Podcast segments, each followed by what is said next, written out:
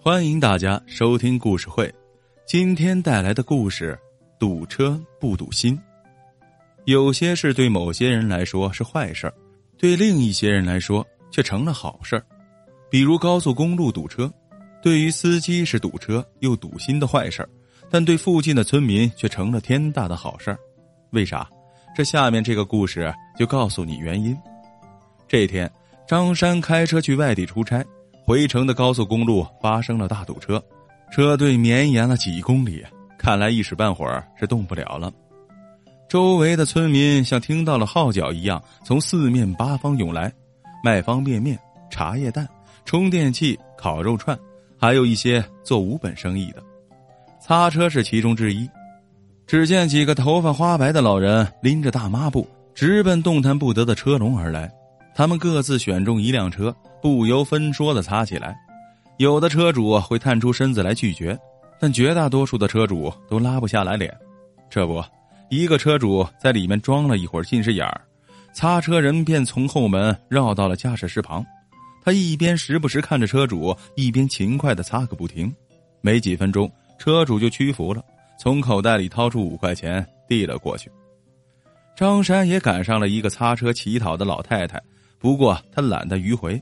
一上来直奔主题，擦挡风玻璃，左手擦，空着的右手则上下晃动，向张山示意。张山见状，乖乖掏出五块钱。老太太立刻扔下张山，赶赴下一辆车，就跟剃头师剃了一半的头，撂挑子不干了似的。张山看着车玻璃，叹了口气，比原来没擦拭还脏。不过他观察下来，这些人还是有原则的。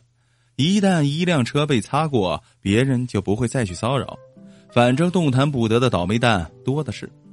这时，侧后方一个擦车老头引起了张山的注意。老头擦了一辆蓝鸟车，其他人也擦完三辆车了，他一辆还没擦完。张山明白了，老头还没拿到钱，看来是碰上难对付的司机。老头是从侧面开始擦的。他已经把两侧的门擦的是闪闪发亮，正在擦挡风玻璃，但车里人坐的是两个年轻人，压根儿都不看老头。张山只好笑，不就是五块钱的事儿吗？这老头也够执着的，既然碰上了不给钱的，抓紧时间换一辆，何苦较这劲儿呢？反正闲着也是闲着，张山又分析起来，这老头应该是个新手，他从来估计没有碰到辣手的情况。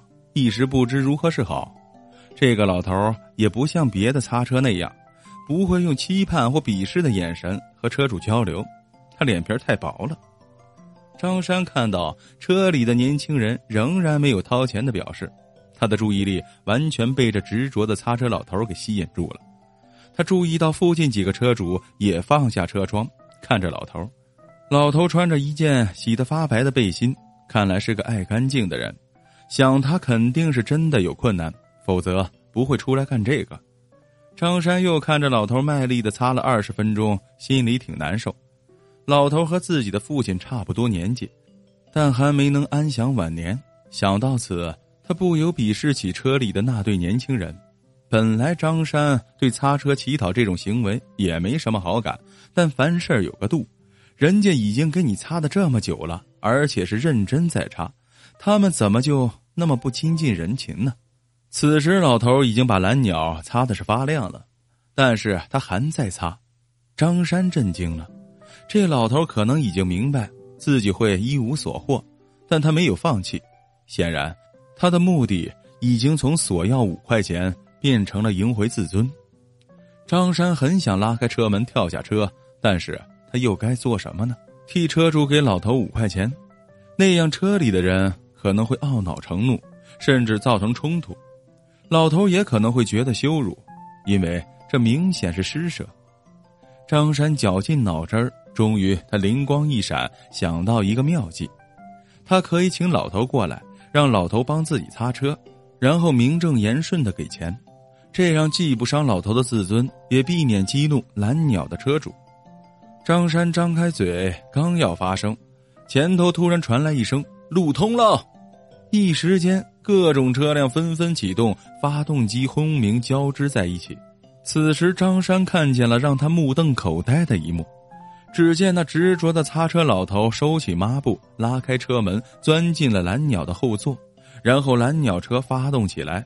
年轻人降下车窗，慢慢移动起来。车子经过张山身边时，张山听见小伙子问后头的老头：“您老是擦车干什么呀？”老头却说：“我问你，一路上堵了几次车了？